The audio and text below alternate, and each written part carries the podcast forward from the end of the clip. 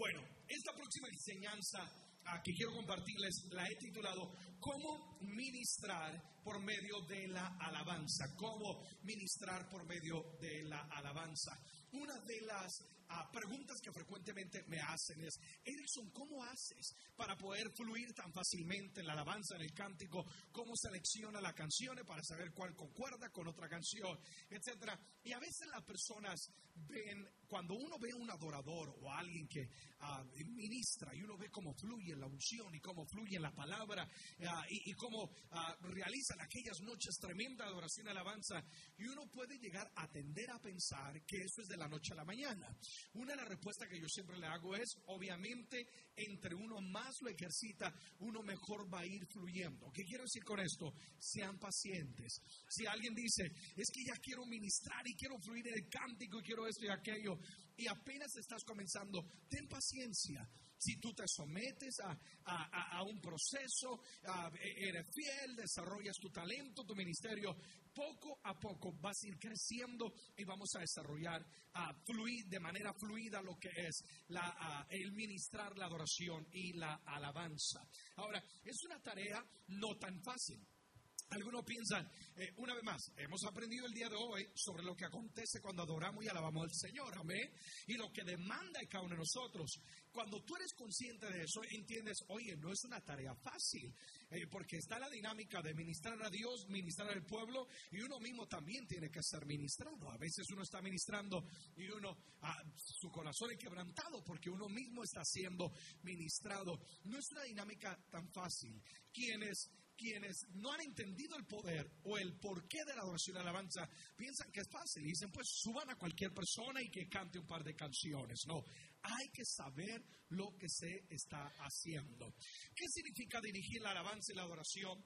En términos sencillos, es guiar al pueblo, la congregación, en cánticos que exalten a Dios, que revelan su naturaleza, acabamos de aprender de eso, y facilitan la obra del Espíritu Santo en nuestras vidas. Esto es lo que es guiar el pueblo de adoración, cánticos que exaltan a Dios, revelan su naturaleza y preparan el corazón para la obra que quiere realizar el Espíritu Santo. Para guiarse tiene que saber qué se está haciendo, hay que aprender a cantar o a tocar un instrumento, cómo hacerlo, hacia dónde vamos, cuál es el objetivo, si empezamos a adorar y a cantar y con quién nos vamos a encontrar. Es decir, conscientes que esto se trata de Dios. Y aquí la responsabilidad del director y ministerio de alabanza, de capacitarse y de conocer la presencia de Dios y ser verdaderos adoradores en lo secreto y también en lo público. Por eso leía Nehemías capítulo 12, verso 46, donde dice, había un director de cantores para los cánticos de alabanzas y acción de gracias a Dios. David estableció directores de alabanza y oración, pero puso sobre ellos un director que era el que sabía lo que estaba haciendo y le daba una estructura y le daba un orden. Era una armonía preciosa. No fue cualquier persona la que David puso a dirigir la adoración y la alabanza, sino una persona que Dios había escogido y que demostró también las habilidades para poder guiar el pueblo en la adoración y en la alabanza. Porque vuelvo a decirlo, esto es un privilegio y esta es una tremenda responsabilidad. Esta es una de las cargas que yo siempre siento cuando me subo a una plataforma. Dios, tu pueblo está sediento. Dios, ellos no solamente quieren escuchar la canción que está sonando en la radio, aquello, ellos quieren un encuentro con tu gloria y con tu presencia. Amén. Así que hay que saber lo que se está haciendo. Dentro de la administración de la adoración y la alabanza hay dos objetivos. Digan conmigo dos. Amén. Hay dos objetivos. Siempre hay que tener esto en mente. Número uno, el más importante, ministrar a Dios. ¿Ministrar a quién? A Dios, ¿ok? Y luego voy a hablar del número dos, que es ministrar al pueblo. Pero primero es ministrar a Dios. ¿Por qué digo esto? Porque ah, podemos llegar a perder de objetivo que la oración y la alabanza se trata es de Dios. Es más, muchas veces, algunas de las canciones que cantamos dentro de nuestro tiempo congregacional, si tú analizas la letra, a veces no es de exaltación a Dios, sino es más de ministración al corazón de las personas. Que está bien, está bien. Yo mismo he escrito canción. Dios manda lluvia, es una canción que habla de ministrar el corazón de las personas, pero no te olvides, cuando selecciona la canción, está bien que haya una canción de ministrar el corazón de la gente, pero asegúrate de tener canciones que se traten de Dios. Porque decimos, vamos a adorar a Dios, Dios desciende y los cánticos no hablan de Él, sino hablan del uno y del otro. ¿Alguien está entendiendo? Entonces, la dinámica y el entender de ministrar a Dios. Nuestro objetivo como Ministerio de Alabanza y Adoradores es quitar el enfoque de nosotros, es llevar de nosotros y llevarlo a los pies de Jesucristo, es a través de cánticos ungidos, llenos del Espíritu Santo, poder ministrar al Señor. Que Dios se deleite, que Dios disfrute. ¿Saben que Dios disfruta la alabanza de sus hijos? Que la alabanza y la oración atrae la presencia de Dios, que cuando adoramos nosotros Dios va a responder. El libro de Salmos, capítulo 100, versículo 1 al versículo 5, nos habla de ministrar a Dios. Y dice, cantar alegres al prójimo. ¿A quién dice? A Dios. Es Así el director de alabanza o los cantores o los músicos que esté no puedan tocar muy bien, no tengan todavía la experiencia. Yo voy a cantar con alegría porque es para quién? Para Dios. La adoración y la alabanza, Emma, la presencia de Dios no es para soportarla, es para disfrutarla. Es que hay algunos que vienen con, me voy a tener que aguantar la adoración y la alabanza, me voy a aguantar el servicio. No, esto es para disfrutarlo. Dice, canten alegres a Dios, habitantes de toda la tierra servir a Jehová con alegría. Noten cómo habla del cantar y habla del servicio, porque la adoración y la alabanza es nuestra oportunidad de servir a Dios, de servir a Dios. Miren, Siempre estamos sirviendo a Dios con todo lo que hacemos. Y servimos a Dios aún con el evangelismo. Cuando tú evangelizas, tú estás sirviendo a Dios. Y muchos de nosotros nos servimos a Dios como tenemos que servirle por lo menos en el tiempo de cántico, hay que hacerlo de manera que a Dios le agrade. Servir con alegría, venir ante su presencia con regocijo, reconocer que Jehová es Dios. Él los hizo y no nosotros a nosotros mismos. Pueblo suyo somos y ovejas de su prado. Y luego el verso número 4 nos da acceso al poder de Dios. Entrar por sus puertas con acción de gracia. ¿Qué es lo que nos abre la puerta a la recámara de Dios? Las acciones de gracias. Un adorador es una persona agradecida. Una persona que se queja continuamente, una persona amargada, nunca va a poder adorar a Dios porque todo su enfoque es yo, yo, yo, yo. Y como no me ha ido bien en la vida, yo no voy a adorar esto y aquello. Pero una persona agradecida es aquella que en todo ve un milagro de parte de Dios, que entiende que su misma existencia es por la voluntad de Dios. Aprecia y valora la sangre que Cristo derramó en la cruz de Calvario. Tu gratitud te da acceso a lo íntimo con Dios. ¿Alguien está conmigo el día de hoy? Menos quejar, o más bien ningún quejar, y más bien adoremos al Señor. Entra por sus puertas con acción de gracia, por sus atrios con alabanza, alabarle y bendecir su nombre porque Jehová es bueno para siempre su misericordia y su verdad por todas las generaciones. Ministrar a Dios es servir a Dios, es agradar a Dios, es reconocer que Él es Dios, bendecir su nombre, proclamar su nombre. El único ministerio que va a durar para toda la eternidad es el ministerio de ministrar a Dios. El ministerio de ministrar al prójimo, eso va a cesar en la eternidad. Porque allá arriba en el cielo, el único que brilla es el Dios Todopoderoso. Amén. Así que este es un ministerio, el ministrar a Dios es los ministerios que va a durar para toda la vida. Es más, aún el predicar la palabra o el evangelizar, eso no lo vamos a hacer allá arriba porque ya todo el mundo va a ser salvo y, Él es el verbo hecho, eh, hecho, carne, ¿sí o no, amados? Eh, esto de adorar es lo único que sí lo vamos a estar haciendo allá arriba en el cielo. Así que aquí hay que aprender a hacerlo y hacerlo con todo nuestro corazón. Y cuando ministramos a Dios, es lo hermoso, cuando tú te preocupas de ministrar a Dios, tú ministras a Dios y sabe qué hace, Dios responde. Segunda de Crónicas, capítulo 5, versos 13 y 14. Segunda de Crónicas 5, 13 y 14. Eh, escuchen esto. Cuando sonaban pues las trompetas y cantabas, cantaban todos a una para alabar y dar gracias a Jehová, Y a medida que alzaban la voz con trompetas y címbalos y otros instrumentos de música y alababan a Jehová diciendo porque Él es bueno, su misericordia para siempre, dice, entonces la casa se llenó de una nube, la casa de Jehová. Y no podían los sacerdotes estar allí para ministrar por causa de la nube, porque la gloria de Jehová había llenado la casa de Dios. Cuando tú ministras a Dios, Dios responde. Una vez más, ese es nuestro objetivo, que Dios responda. ¿Se acuerdan que yo decía que todo lo que hacemos para Dios, una de las primeras charlas que di, todo lo que hacemos para Dios es recompensado? Y para un adorador la mayor recompensa es Dios se manifestó. La mayor recompensa es vimos la gloria de Dios. No, no es que Dios te dé una victoria, no es que Dios te dé un mayor empleo, no es que Dios sea que La mayor recompensa es pudimos sentir a Dios. Porque un adorador lo que más quiere es la presencia del Señor. Alguien dice amén Y aquí vemos que cuando estaban adorando, dice que mientras levantaba la voz, mientras todos unidos sonaban los trompetas, los címbalos y exaltaban y decían, Dios es bueno, la nube que descendió. Dios siempre va a responder porque la adoración atrae la presencia de Dios. Entonces, por favor, escojan cuidadosamente cada canción, que sean canciones que ministren a Dios. Enseñémosle al pueblo que esto se trata de ministrar a Dios. Porque una vez más, no es que no me gustó la adoración y no me gustó la alabanza, es que no es para ti, lo estamos haciendo es para el Señor. Entonces, we want to minister, queremos ministrar el corazón de Dios, que Dios se agrade y ahí es cuando Dios va a descender. Lo segundo es ministrar a las personas. Entonces, siempre la dinámica, estamos ministrando a Dios y también hay tiempos donde el pueblo es ministrado. Ministrar a las personas es que ellos puedan disfrutar y sentir la presencia de Dios. Que sus cargas puedan ser quitadas, su tristeza transformada en gozo, su espíritu, su alma y su cuerpo sean sanados y liberados. Todo esto acontece en la administración a las personas. Es lo que Dios quiere hacer en medio de su pueblo. ¿Ustedes creen que Dios quiere sanar? Amén. ¿Que Dios quiere liberar? Amén. Dios lo quiere, pero primero empieza con ministrar a Dios para que Él pueda descender sobre el pueblo.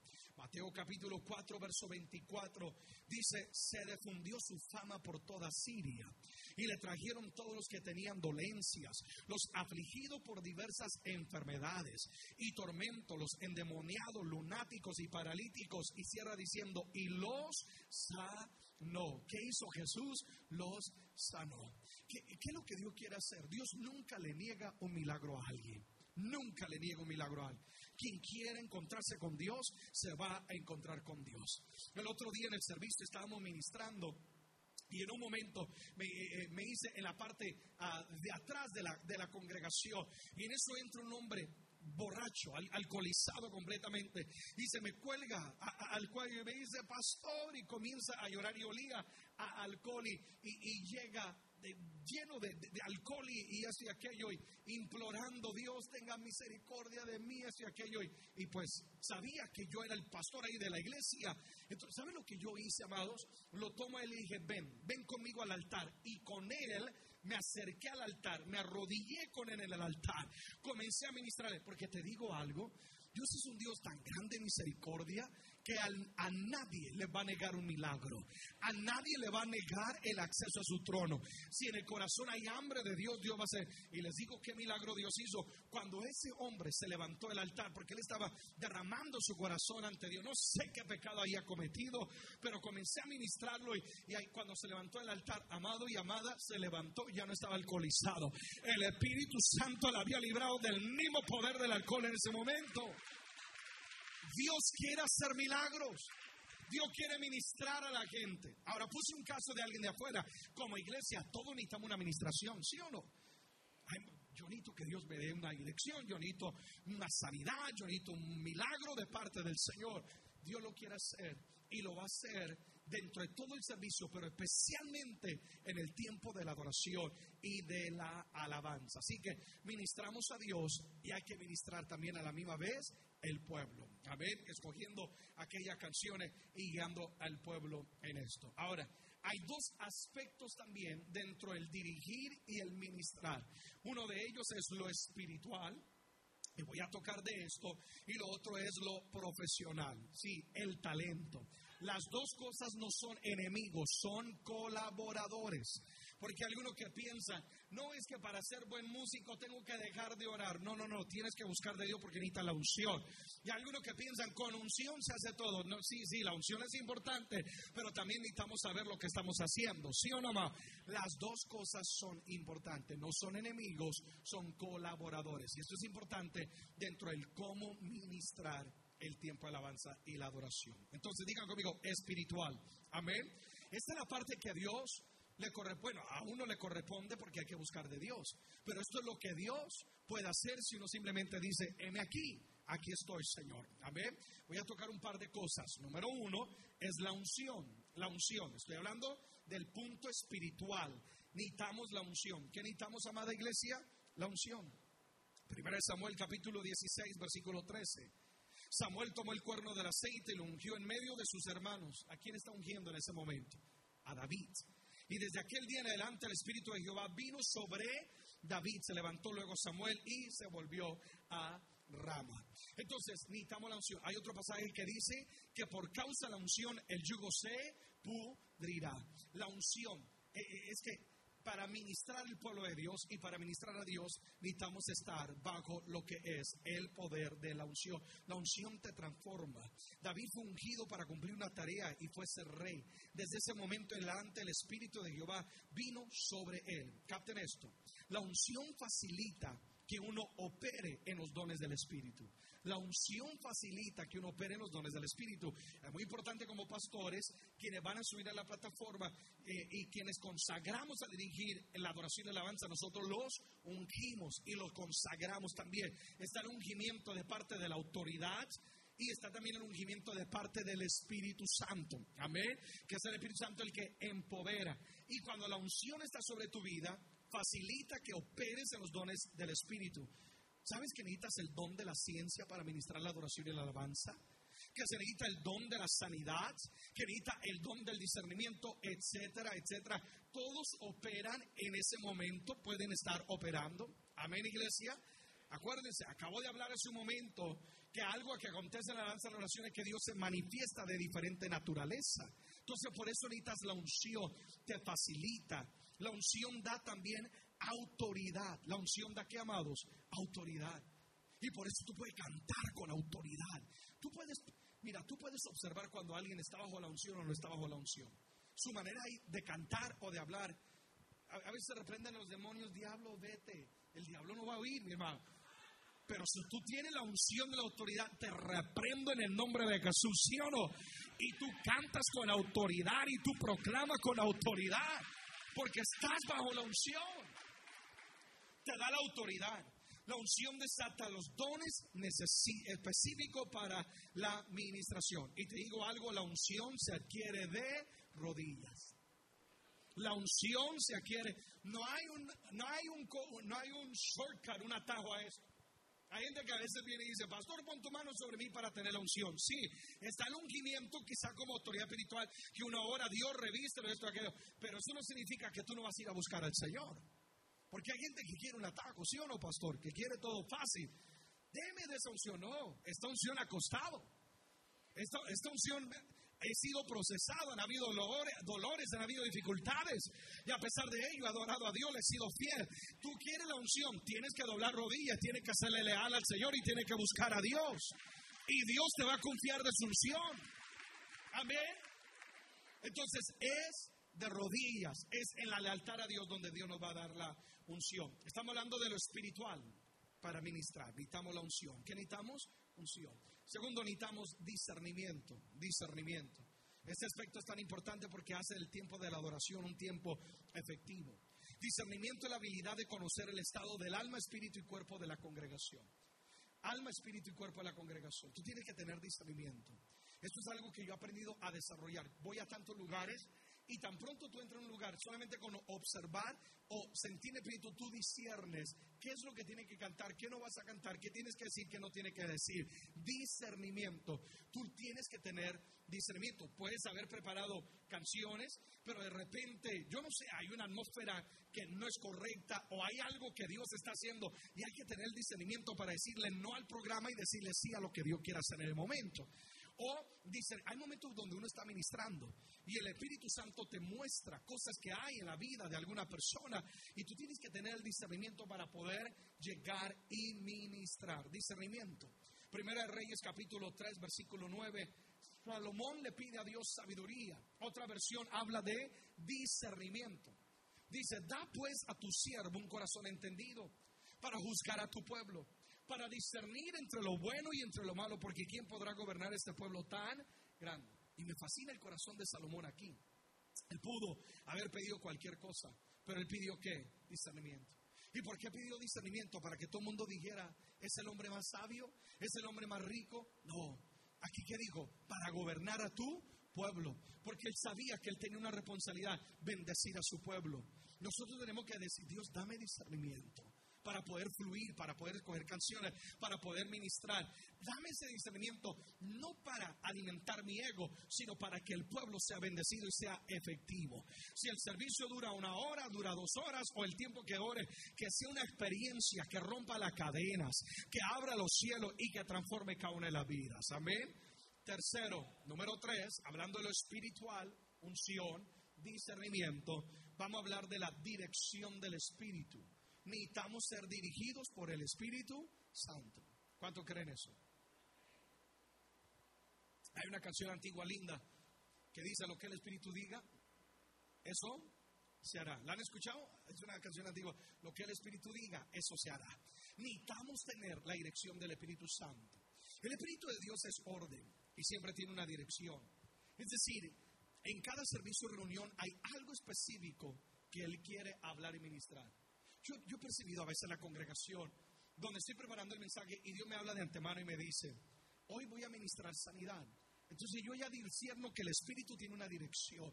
O a veces el Espíritu Santo me dice, hoy voy a restaurar familias. Entonces ya hay, una dirección. A veces Dios me habla y me dice, voy a confrontar pecados. entonces hay una dirección. Cada servicio tiene una dirección.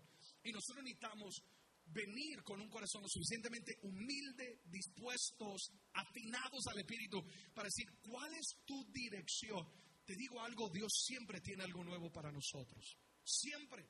Si tú vienes a la casa de Dios pensando que va a ser lo mismo que viviste en el servicio pasado, te vas a ir como entraste.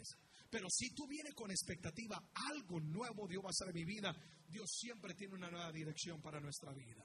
Salmo 143, versículo 10.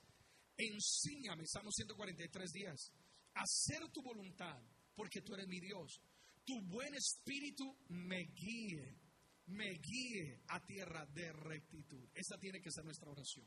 Como adorador, espíritu, tú guíanos, muéstranos, enséñanos. Antes de empezar tu tiempo de congregacional de adoración, Obviamente ya has orado en tu casa, ya has pasado tu comunión, intimidad con Dios, vienes ya con el fuego, pero antes de, subir y, ustedes oran, ¿verdad? Congregacionalmente o con tu ministerio de alabanza, oren, Espíritu Santo, guíanos. ¿Qué quieres hacer? Espíritu Santo, mira, aquí hay un orden, aquí hay un programa, porque Dios es Dios de orden, pero haz tu voluntad y gobierna y Dios va a darle una dirección. Amén. Esto significa que debemos buscar a Dios con anticipación estar dispuestos y abiertos a su voluntad. Número cuatro, hablando de lo espiritual, hablamos ahorita del discernimiento. Número cuatro, esto es muy importante y es una área donde muchas veces los que estamos en el altar carecemos conocimiento bíblico.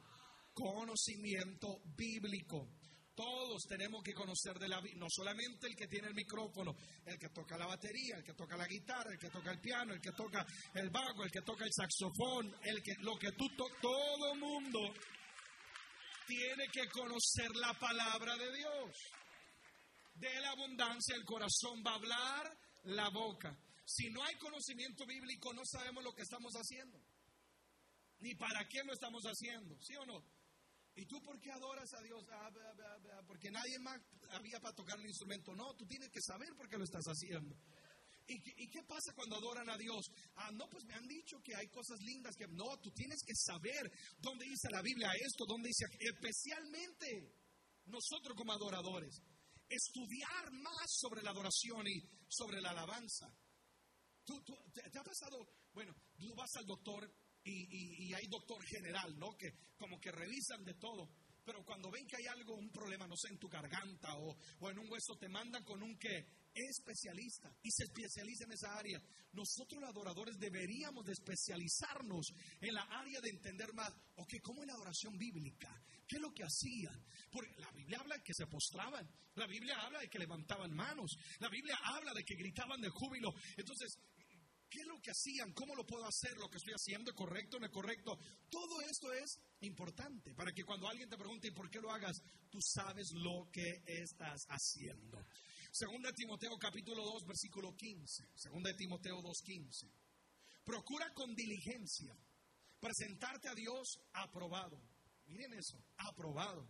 Significa que hay algunos que reprueban y por eso repiten. Reprueban y repiten. Dios, ¿por qué no me confías más gloria? Dios, ¿por qué no vamos a otro nivel? Porque está reprobando. Pero si Dios viene y, te hace un examen, y si tú has sido diligente en crecer y conocer más, entonces Dios te va a bendecir más. Dice, procura presentarte ante Dios aprobado, como obrero que no tiene de qué avergonzarse, que usa bien la palabra de verdad. Este es el consejo del apóstol Pablo a su hijo Timoteo en la fe. Pero este es el Espíritu Santo hablándonos de que Dios nos va a pedir cuentas. Amén. Si tú le dices sí al ministerio del altar, estás diciéndole sí a aprender más de la palabra del Señor y de llenarte de la palabra del Señor. Dice, para que tú seas aprobado como alguien que no tenga que avergonzarse. Y me gusta esto, que usa bien la palabra del Señor. Oh, no hay nada como un ministro que sabe usar bien la Biblia, ¿sí o no? Y no hay nada como canciones lindas donde, donde, usas el texto correcto, ¡pum! Pero a veces yo he oído a personas, primero, que no usan la escritura en el tiempo de la adoración y la alabanza. Y, o, ni las canciones están centradas en, cosas bíblicas. Ah, o, yo no sé, van van a cantar sobre paz, y preciso el versículo que leyeron fue un versículo de guerra y, y de vamos a darle al diablo y una y otra cosa. No saben usar, tienes que saber usar la palabra del Señor. Amén, amados tiene que concordar porque hay una dirección. Entonces esto es lo espiritual, muy importante tener la unción, tener el discernimiento, muy importante tener el conocimiento bíblico, muy importante tener la dirección del Espíritu Santo. ¿Cuánto dicen amén a eso? A, ver, digan conmigo, Espíritu de Dios, ayúdanos y que tu gloria siempre nos respalde. Amén. Entonces, esto es algo que, que le corresponde a Dios porque esto proviene de Dios Obviamente uno tiene que buscarlo para que Dios lo dé, pero esto proviene de Dios. Ahora, voy al segundo aspecto del adorar y del dirigir. Asegúrate que seas ungido, asegúrate de tener discernimiento, asegúrate de tener dirección de parte del Espíritu. Pero ahora viene el segundo aspecto que es muy importante y no se puede descuidar, que es el talento, que es lo profesional. Esto requiere un aspecto técnico y profesional. Una persona profesional es alguien que se ha capacitado o talentosa, se ha capacitado, tiene conocimiento de lo que hace y lo hace con excelencia y lo hace con facilidad. Esta es un área que no se puede descuidar. Podemos ser muy ungidos y tener un corazón para Dios, pero si, perdonen si voy a ser un poco muy franco lo que voy a, lo que voy a decir, pero yo sé que tú lo vas a poder tomar y la idea es aprender. Amén. Tú puedes ser muy, muy, muy ungido, muy ungida, y es pero, pero si no sabes cantar, no sabes tocar un instrumento, etcétera, eso va a poder impedir que Dios haga lo que Él quiere hacer. Muy importante. Para mí es tan importante que mis muchachos, cuando le han dicho que sí, yo entiendo cuando hay una etapa, miren, yo entiendo cuando hay una etapa, tú estás empezando y te estás desarrollando, amén, y tenemos una etapa, y la música no es fácil, los que somos músicos sabemos, sí o no, eso no es fácil, yo, vengo estudiando música desde los nueve años de edad. Yo empecé a estudiar música y todavía sigo metido estudiando música. No es fácil. Esto es algo de nunca dejar de aprender. Si tú quieres ir a las grandes ligas, ¿verdad? Y yo entiendo cuando, cuando tú estás empezando. Nosotros tenemos una escuela de música en la congregación y, tenemos desde niño pequeño, mi hijo Alexander, cuatro años, y ahí está dándole a la batería y a media canción él se cansa, pero, pero, pero ahí va. Yo entiendo cuando hay una etapa y, se te dificulta hacer las notas y lo que tocan guitarra te salen callos en los dedos, ¿sí o no? Y lo que cantamos a veces nos quedamos sin garganta y uno, ¿verdad? Porque uno todavía no ha aprendido las técnicas para el calentamiento vocal y ejercicios y todo eso. Yo entiendo eso. Pero si llevas ya cinco años en el ministerio, si llevas siete años en el ministerio y todavía no sales de re y de mí, y todavía cantas en fe mayor. Entonces, entonces, a lo mejor ese no es tu ministerio. A lo mejor tu ministerio es el diaconado o con los niños, pero no es el ministerio del altar. Alguien aplauda porque creo que a alguien le llegó. Amén. Perdonen que sea tan. Solamente porque mamita te dijo, qué lindo cantas. Mire, la mamá, todo el mundo canta lindo para ella. Y porque en la ducha hay buen eco, no significa que cantas bien. Entonces, Dios da un talento. No, te estoy desanimando. Lo que estoy diciendo, ok, si hay una etapa y llevas dos años y eso, ok, está bien, estás desarrollando. Pero si ya llevas años y ya se demuestra que no es que no, no hay compromiso para crecer. Y eso sí queremos que nos den el mejor servicio para adorar, que nos den el prime time para que todo el mundo nos vea. No. Si no te comprometes también a desarrollar tu talento, hazte un lado y deja que alguien que sí quiera hacerlo de excelencia para Dios. Si no vas a desarrollar ese talento, por favor no secuestres el micrófono y deja a alguien que tiene un corazón que diga, Señor, es poco, pero quiero desarrollarlo para que tú te glorifiques. Amén. Amén. Miren, yo comencé a los 14 años de dar a dirigir la alabanza a la iglesia. Te dije, a los 9 comencé estudiando la guitarra.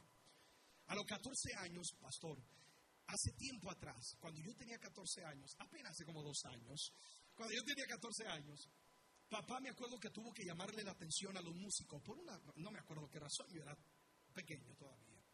Todos se rebelaron. Todos se rebelaron, todos se fueron de la iglesia. Es que es el espíritu de rebeldía. Ya, ya, ya hablamos de eso, ya lo reprendimos, eso ya no pasa más. Amén. Y papá me dijo, para el próximo domingo, me dijo, hijo, hay alguien que cante. Te tocó a ti cantar. Y yo, 14 años, a esa edad tu voz te está cambiando. Yo era súper tímido. Yo todavía apenas podía un par de acordes musicales nada más y dirigí la alabanza. Y luego solo, sin nadie, todo el mundo observándome. Oh, yo, me acuerdo eso que yo sudaba, yo no sabía qué hacer. Y ahí estaba yo con la, una o dos canciones. Gente, aún de la congregación hasta se burlaba de mí. Gente me, me dijo, mi hijo, tu papá, el pastor se equivocó. Tu, tu, trabajo tiene que ser otro, pero eso de cantar, eso no es para ti. Porque el enemigo siempre se va a burlar cuando él sabe que Dios quiere hacer algo con tu vida. Cuando él, él sabe que Dios, el Dios va a pulir. Mire, todos los grandes ministerios tuvieron un comienzo. Por eso estoy hablando, si tú desarrollas tu talento profesional, la habilidad que Dios te es como uno como pastor. Yo no puedo decir, quiero predicar la palabra y voy a decir disparates. No, yo tengo que tener una preparación y yo tengo que tener un, pensamiento ordenado, citas bíblicas que concuerden. Alguien dice amén a eso. Muy importante. Y entonces, eh, comienzo a dirigir la alabanza, Dios comienza a desarrollarme. De repente, comienzo a ir a congresos con otros adoradores y eso comienza a despertar algo dentro de mí. ¿Saben qué me mantiene en fuego por Dios y en pasión, en conocimiento? Que yo comparto con otras personas que tienen ese fuego y pasión por Dios. Entonces, ten cuidado con quien tú compartes. Amén. Y también aprovecha este tipo de congreso que se están haciendo, donde estás aprendiendo y estás recibiendo. Entonces, eso despertó en mí. Yo quiero servir a Dios, yo quiero adorarle. Pero el Señor me dijo, muy bien. Pero si tú no desarrollas la habilidad de cantar, siempre te voy a tener ahí en, en el anonimato tú determinas si te lleva a otro nivel o te quedas donde estás. Tú sabes qué tuve que hacer. Tomar clases de cántico, aparte de música, clases de cántico donde aprendo a ejercitar la voz, donde aprendo a calentarla, donde aprendo a cuidarla, etcétera, y porque es mi herramienta. Yo todavía tengo maestra de voz de cántico. Cada año tengo que ir por lo menos uno a dos meses a ser pulido y aprender. Esto es tan importante. Entre más tú desarrolles tu talento, más Dios te va a confiar. Alguien dice amén. Yo quiero que leamos Primera de Crónicas, capítulo 15, verso 22 pueden respirar. Créanme que Dios está hablando. Primera Crónicas, capítulo 15, verso 22. Primera Crónicas 15, 22. Y que Ananías, principal de los levitas de la música, fue puesto para dirigir el cántico. Primera Crónicas 15, 22. Si alguien está ahí, puede leer conmigo la última parte. Fue puesto para dirigir el cántico porque era que entendido en él porque sabía lo que estaba haciendo. ¿Sí o no? No pusieron a cualquiera. Ellos dijeron, pongan a Kenanías, él sí sabe lo que está haciendo. Tiene la habilidad, él tiene el talento. Entonces esto es muy importante. Yo entiendo que Dios muchas veces llama a las personas que no tienen el cierto talento. Es más, Dios a mí me llamó, yo no tenía el talento como tal. Lo tenía más bien lento, pero no lo tenía tan lento. Pero Dios, cuando Dios te llama, si tú te dejas formar por Dios, Dios lo va a desarrollar. Es que es lo que yo estoy hablando, que llevas tiempo y no lo desarrollas. No, tú tienes que desarrollarlo. Esa es la importancia. Y lo ponen a él porque él era entendido en ello. Él sabía lo que estaba haciendo. Entonces nosotros al ministrar tenemos que tener a esta área también. Muy importante que ensayen. Muy importante tener tiempos de ensayos y, y desarrollar. Ensayen músicos, ensayen en su tiempo privado. No ensayen, no vengan a ensayar corporativamente porque eso causa frustración. Ensayen es para ensamblar las canciones. Por ejemplo, lo que hacemos en, la, en, el ministerio es, les entregamos con un mes de anticipación las canciones que ya van a estar cantando cada, eh, tenemos un director musical. El director musical entrega partituras y todo. Y cada músico se encarga de preparar la canción y de ensayarla. Y cuando llega el tiempo de ensayo, ellos ensayan para ensamblar, pero no para aprenderse la canción. Porque si no, el ensayo a veces se convierte en vigilia. Porque ahí están que el, baterista no se la sabe, que el pianista no se la sabe. Y, en vez de ser un momento lindo donde podemos ensayar y, también adorar a Dios, se convierte en una guerra. ¿Sí o no? Tú tienes que prepararla de antemano y de esa manera, al ensayar, tú vas a poder fluir. Amén, amados. Muy importante. A veces el Espíritu Santo, cuando estoy ministrando, cuando estoy ministrando, a veces el Espíritu Santo me dice, dile al pianista que él ministre. Yo vuelto y le digo al pianista, fluye. Y los músicos ahí inmediatamente bajan, bajan, bajan la temperatura de la música y dejan que el piano comience a fluir y melodías y pum, el me, me, da una canción o me da algo y fluimos. Hay momentos que estamos un cántico de, de júbilo, lo que sea. Mi Espíritu Santo me dice que suenen tambores de guerra y nada más miro al baterista y él ya sabe y comienza pum, pum, pum comienza a, a, ministrar o la guitarra o el saxofón. Es tan importante. Dios ministra a través de los instrumentos, no solamente a través del cántico. Amén. David tocaba el arpa y cuando tocaba ese instrumento no hay nada más lindo que un músico que es ungido y profesional. ¿Sí o no? No hay, nada más hermoso que una persona que es ungida y tiene talento para cantar y tiene un corazón humilde para que no se le suba la cabeza, ¿sí o no? Y que cuando comienza a adorar a Dios, la, gloria de Dios, tú lo disfrutas. Tú lo disfrutas. Pero a veces se dificulta. Yo, yo, yo sé que tú captas lo que estoy tratando de compartir. Se dificulta cuando tú llegas a un lugar y y porque no se le ha dado el esmero y la posición, la necesidad de desarrollar el talento, la música se oye frustrada, se oye frustrada. Eh, el tiempo, el tempo sube, baja los tonos y, a veces uno desarrolla el oído y oye que uno está en sol, el otro está en fa y está un poquito bemol, está un poquito eh, eh, aumentado ahí la nota y, y todo eso afecta para que se pueda conectar. Amén. Okay. Yo, yo sé, alguien dirá, hermano, solamente el Espíritu. Sí, ya hablamos del Espíritu, eso es importante, pero no puedo descuidar esta área, ¿verdad, preciosa iglesia? Porque entre más excelentes seamos, más Dios nos va a confiar. Amén. Que esto sea precioso. Entonces, pusieron a Kenanía porque dice que él era entendido en ello.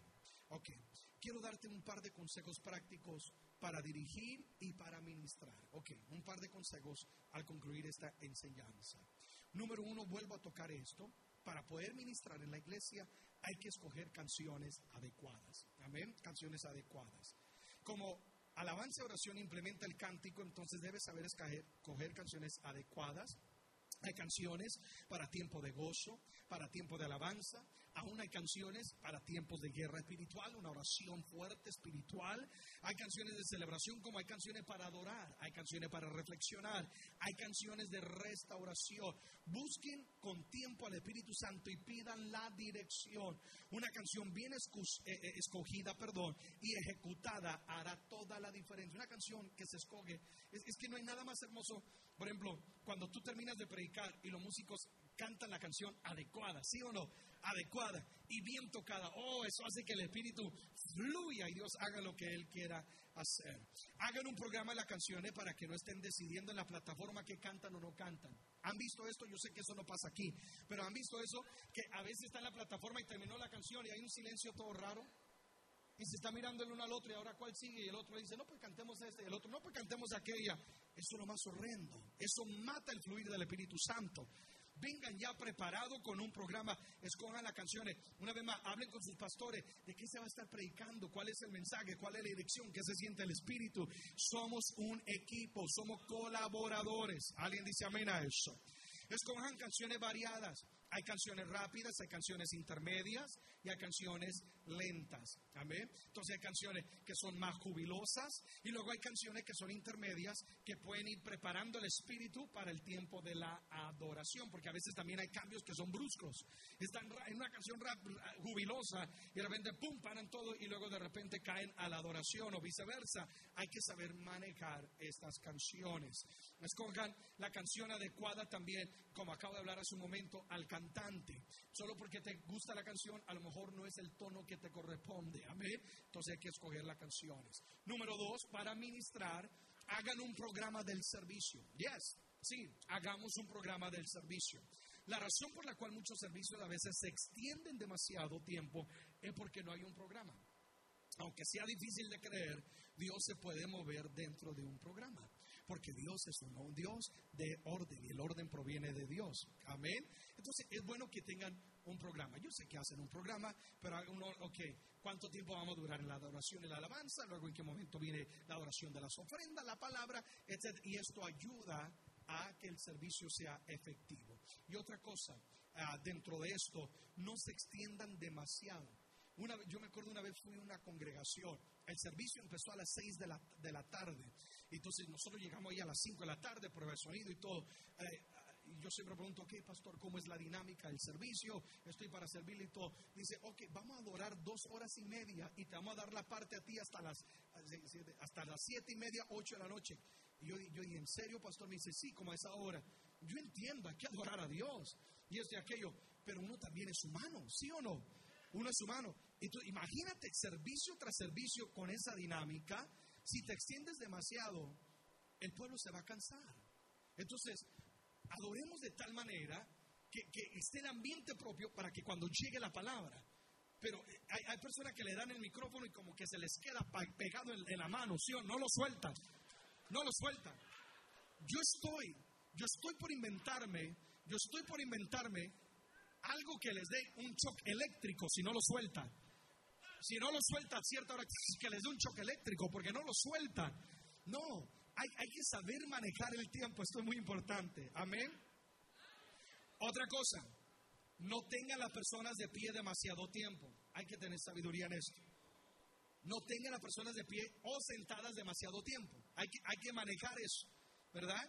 Porque a veces eh, eh, están sentados demasiado tiempo y comienza el espíritu de la dormileta a querer dormirlos, ¿verdad? ¿Sí o no? O la distracción. uno tiene, mire, cuando uno está adorando, uno está mirando todas esas cosas. O si tú los tienes demasiado, la gente se va a cansar. Entonces hay que tener tiempo con esto. Eh, la apertura del servicio tiene que ser carismático y dinámico. Amén. Hermanos, Dios les bendiga, qué gusto tenerlo. Vamos a adorar a Dios. Alguien viene creyendo que Dios va a hacer un milagro hoy en su vida. tiene que ser una apertura. Como se abre el servicio, va a determinar el transcurso del servicio. Amén. Entonces es muy importante, punta de lanza. Asegúrese que fluya el programa. Esto es otra cosa importante dentro de esto de hacer un programa. Que fluya el programa. No silencios. No silencios. Esto es muy importante. No silencios que matan el espíritu y el ambiente del servicio. Esto me lleva a prepare los intermedios. Estoy hablando como adoradores. Prepare los intermedios. Termino una canción y después sigo otra canción muchas veces en ese intermedio hay silencios que, que matan el ambiente, ¿sí o no? Tú tienes que hacerlo, se tiene que preparar de tal manera que fluya la adoración. Pero corta el ambiente cuando tú estás metido en la canción y gozándote y para y hay que esperar. Porque hay un intermedio todo raro, donde no se preparó una transición musical, quizás no se ha preparado palabras adecuadas para los, los intermedios son tan importantes como lo que se está haciendo en la canción. Muy importante. Alguien está conmigo el día de hoy. Amén. La adoración tiene que fluir.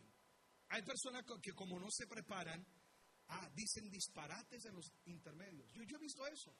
Yo he visto eso. Terminó la canción Y como no han preparado, ok, ¿cómo vamos a conectar esta canción con esta otra? ¿O qué a decir? Entonces se sienten desesperados y dicen disparates. Es decir, comienzan, los oídos a veces se comienzan a, contar chistes, comienzan a quejarse de la suegra, comienzan a hablar del clima, comienzan de una y otra, porque no, no vienen conscientes, preparados. Pero esto es dentro del... Cuando tú preparas un programa, por ejemplo, voy a cantar Dios manda lluvia. Y después de Dios manda lluvia voy a cantar Soy sano.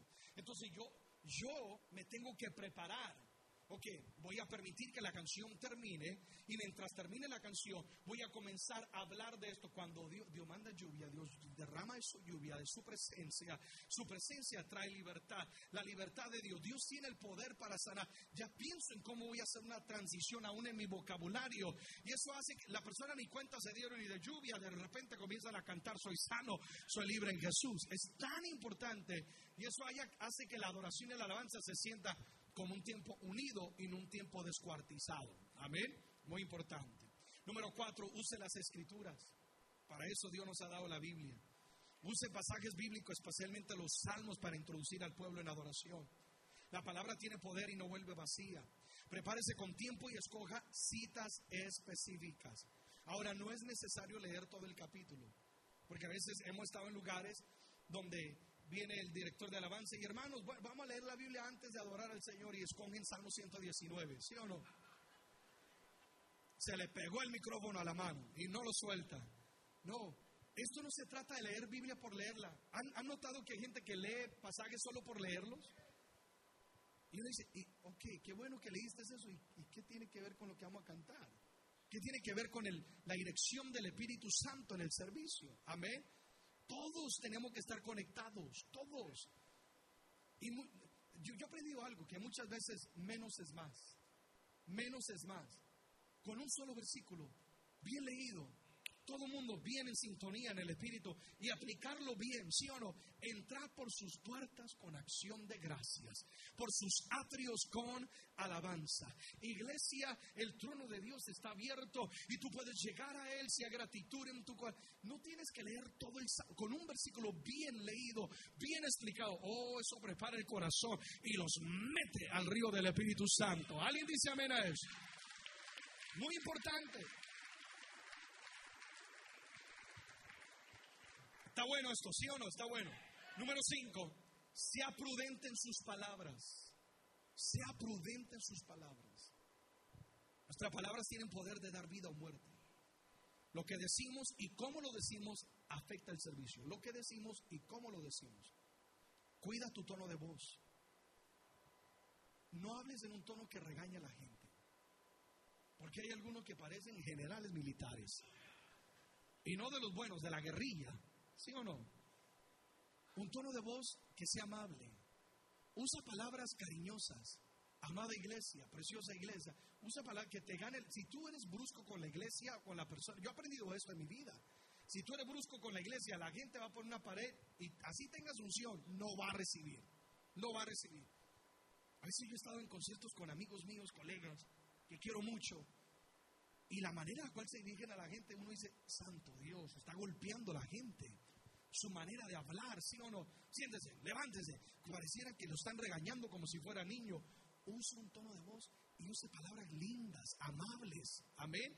Eso hace que el corazón de la gente, mira, tú no puedes ministrar el corazón que no se abre a ti.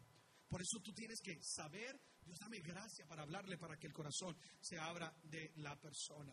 Y hable naturalmente también. Porque hay personas que cuando toman el micrófono ah, cambia la voz, cambia la voz, ¿sí o no? Su voz es normal y cuando recibe el micrófono, hermano, Dios le bendiga, ¿cómo están todos? ¿Sí o no? O a veces les da acentos, les da acentos. Eh, comienzan a hablar como si fueran españoles o argentinos o de la China. Pues no, naturalmente. Yo, se ríen porque saben que es verdad, ¿sí o no? Natural, natural, como tú eres. No imites a nadie más. Dios te ha dado tu propia unción y fluye en esa unción. No sea autoritativos, agresivos, irrespetuosos, nada de eso. No diga palabras que regañen o palabras innecesarias. Aquí vienen algunas. ¿Cuántos están aquí? Pues los que estamos aquí estamos. Sí, estoy enseñándote cosas prácticas, querida iglesia. Amén. Eh, preguntas, ¿cuántos están aquí? ¿Quiénes trajeron sus manos? Pues no se me olvidaron, amados. Aquí la... ¿Verdad?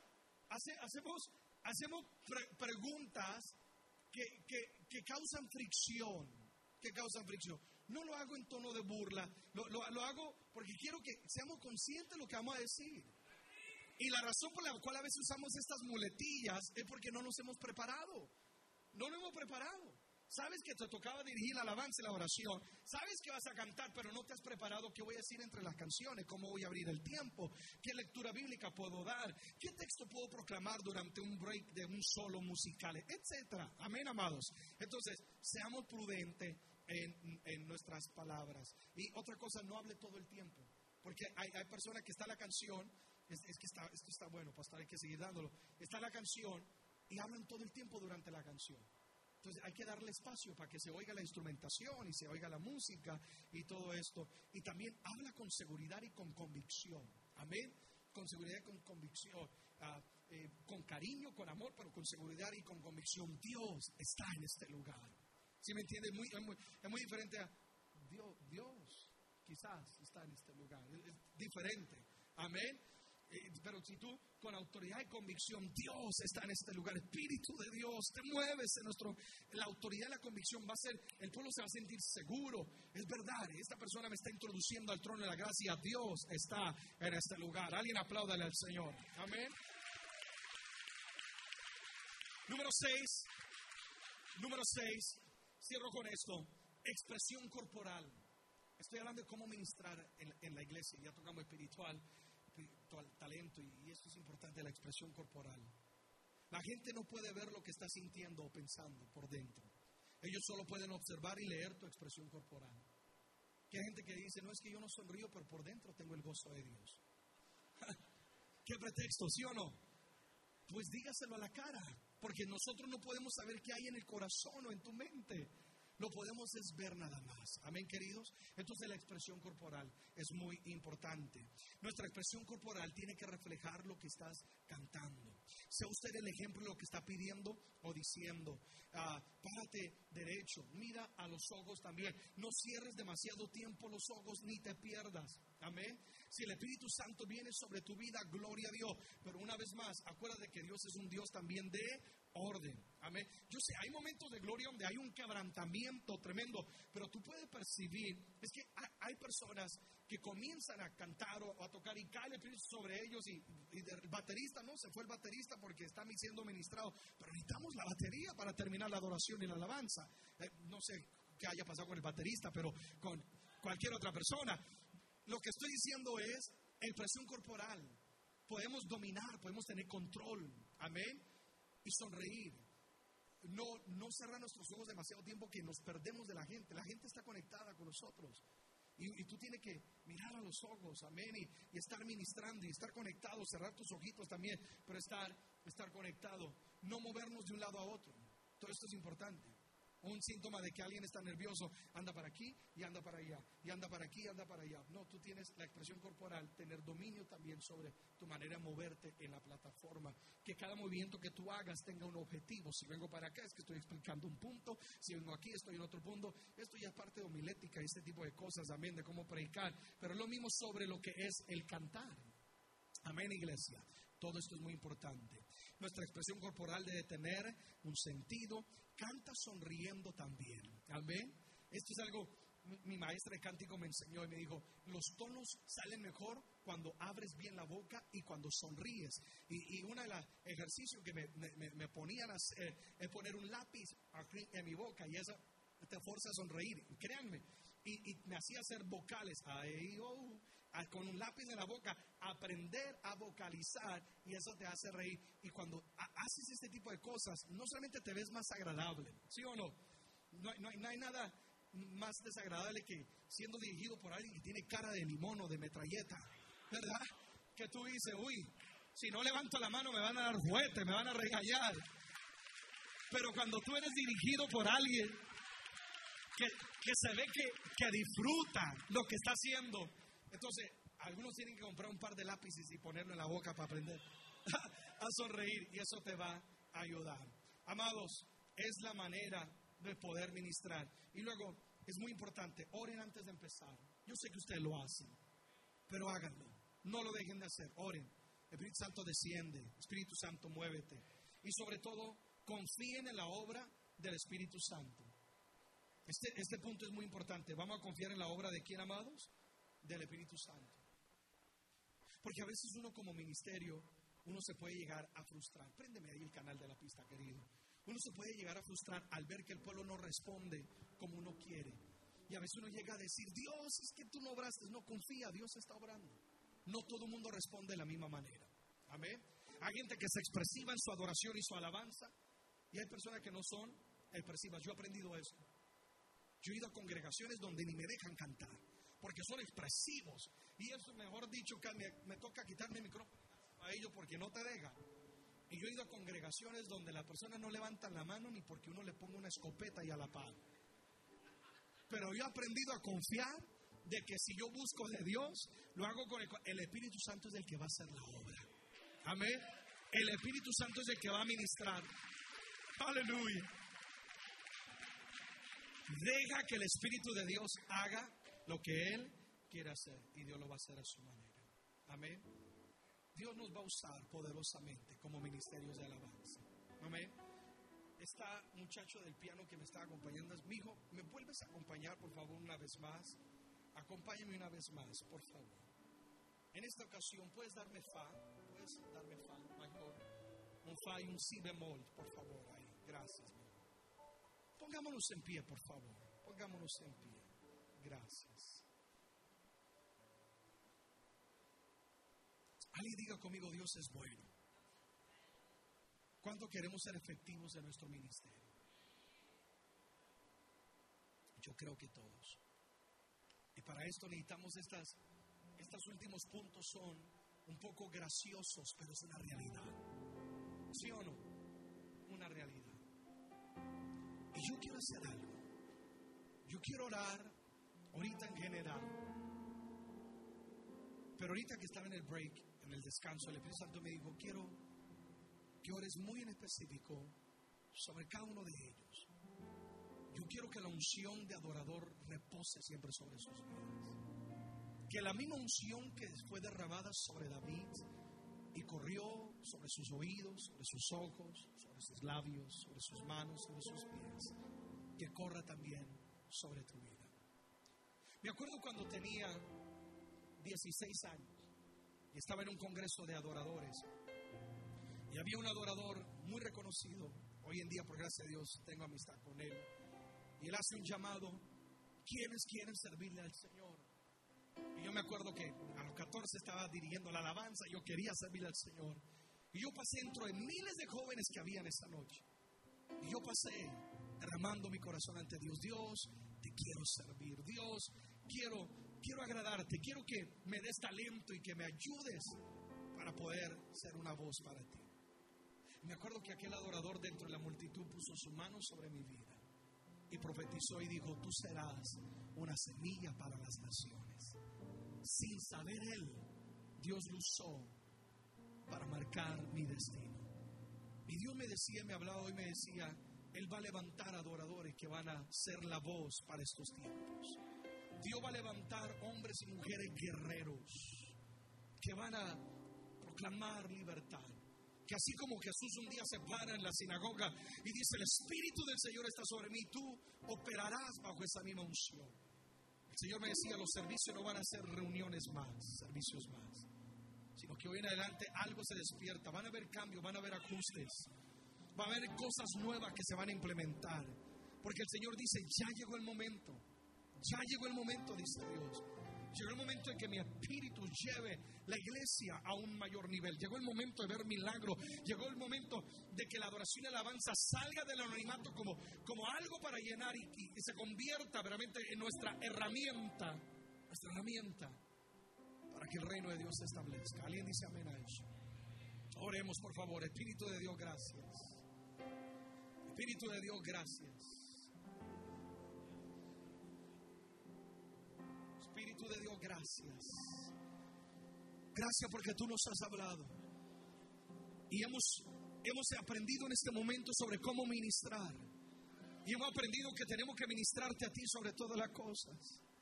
Que nunca perdamos de vista que se trata de ti, Dios. Que se trata de ti. Tú eres, tú eres el objeto, el motivo de nuestra adoración. Te amo, Dios. Te amo, te amo, te amo, te amo, Dios, con todo mi corazón. Queremos ministrarte a ti. Queremos agradarte a ti. Oh, mi alma te adora. Mi alma te bendice. Todo lo que soy es tuyo, Dios. Así como tú llenaste ahí en Crónicas la casa con la nube de tu gloria, ven, llénanos. Que cada vez que mis hermanos y hermanas, amigos y amigas levanten la adoración, tu nube descienda, rompiendo las cadenas, liberando al cautivo, sanando al enfermo para que cuando esa palabra llegue, oh Dios, esa palabra transforme cada una de la vida. Yo declaro que Dios responderá cuando tú adores, Dios te oirá. Que cuando tú levantes tu voz, cuando tú toques ese instrumento, Dios te va a responder con gloria, con señales, con prodigios, con maravillas. Queremos poder ministrar a tu pueblo, Dios, tu pueblo te necesita. Así como tú no negabas su milagro a nadie, Dios, que toda persona que entra a este lugar pueda experimentar tu gloria. Por eso estamos aquí, porque queremos más de tu unción, queremos más de tu presencia. Vamos, alguien dígale más de tu presencia. Necesitamos que tú nos purifiques, necesitamos que tú nos limpies. Canta esto conmigo y dile a él. Y ve Espíritu, ven y lléname, Señor, de tu preciosa unción. Y ven, Espíritu, ven. Y lléname, Señor con tu preciosa unción. Purifícame y lávame, renuévame, restaurame, Señor, con tu poder.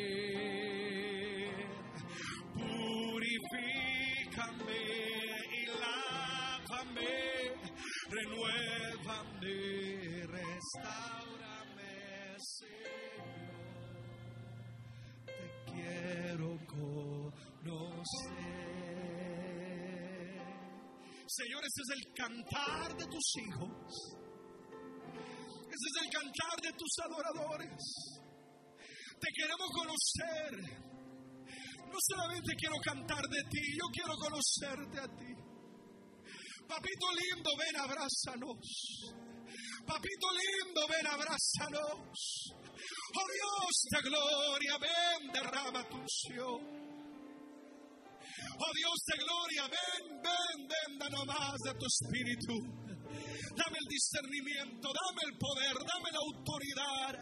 Oh Espíritu de Dios, gracias, gracias. Vamos, alguien pida la presencia de Dios sobre su vida. Espíritu de Dios, ven, oh, ven, oh, ven, oh, ven, oh, ven. Aquí está el talento, aquí está lo que tú me has dado. Ante los ojos de otros no será mucho, pero en tus manos Dios será grande. Será grande Dios. Dame sabiduría, dame gracia, vamos, dile, dame la unción, dame el poder, dame más talento, dame más talento, desarrollalo Dios. Pule, pule, pule, pule. Cambia lo que tiene que ser cambiado, Espíritu de Dios. Solo tú lo puedes hacer. Solo tú lo puedes hacer. Acabo de tener una visión y veo un hombre de guerra con un arco parado en el campo de batalla. Que dice Dios, no sé cómo, no sé para dónde dirigir esta flecha. Y vi como Dios mismo vino por detrás de ti y puso su mano sobre tu hombro. Y el Señor te dice, no será con tu fuerza, no será con tu conocimiento, será mi espíritu, dice. Dame ese talento, dame ese arco, dame esa flecha y déjame, yo la voy a guiar. Mira cómo Dios te está tomando la mano y te está poniendo la mano sobre el hombro y te está guiando y te está dando dirección. Dios te dice, así yo te voy a usar de manera poderosa. Y el Señor te dice, mira hacia arriba, vamos, sueña grande, sueña sirviéndome, sueñame, sueña, sueña, sueña, con más filiales, con más crecimiento, sueña que yo, yo, yo soy el que lo voy a hacer, dice el Espíritu de Dios. Ustedes tendrán escuela de universidad de, de adoradores, donde vendrán los adoradores de diferentes lugares, diferentes filiales, a aprender, a afilarse, a prepararse para poder ser verdaderos guerreros en el campo de la batalla. Oh, en el nombre de Jesús, yo declaro una unción más fuerte que nunca. Poder de Dios más fuerte que nunca, porque aquí estamos. Aquí estamos lo que te decimos, sí, sí, sí, sí, sí. Sí, Señor. Sí, Señor, a tu voluntad. Sí, Señor, a tu propósito. Sí, Señor y purifícame y lávame, renuévame, restaurame, Señor, con tu poder.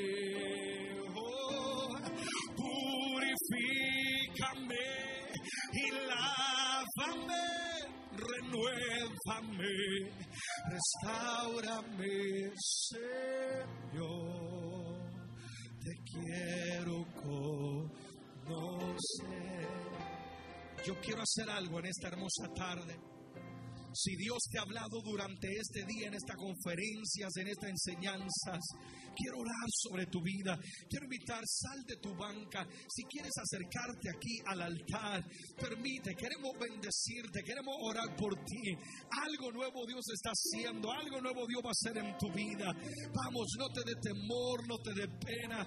Acércate al trono de la gracia. Y si estuviera el ministerio de alabanza con el cual ministraste y me acompañan, por favor, quiero que sigamos adorando a Dios con este cántico. Si estuvieran para que podamos seguir adorando al Señor. Algo acontece cuando nos humillamos, cuando nos entregamos delante de Él y le decimos, aquí estoy Dios.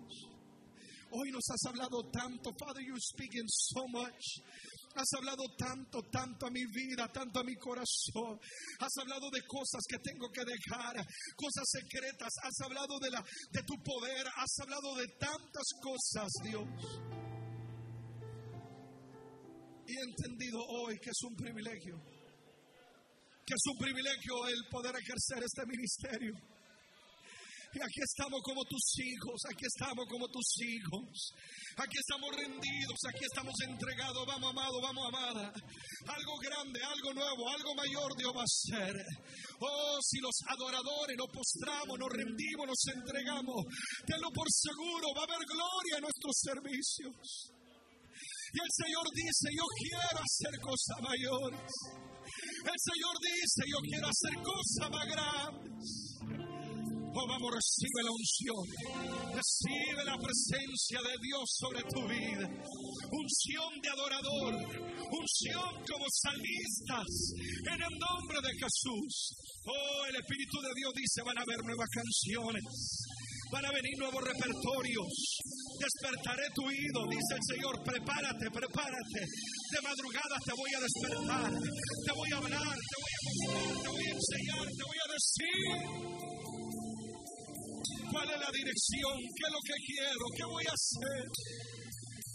Y tú vas a ser aquel guerrero en el campo de batalla. Todos los gigantes van a caer cuando tú adoras. Cuando tú adoras cuando tú adoras, cuando tú adoras.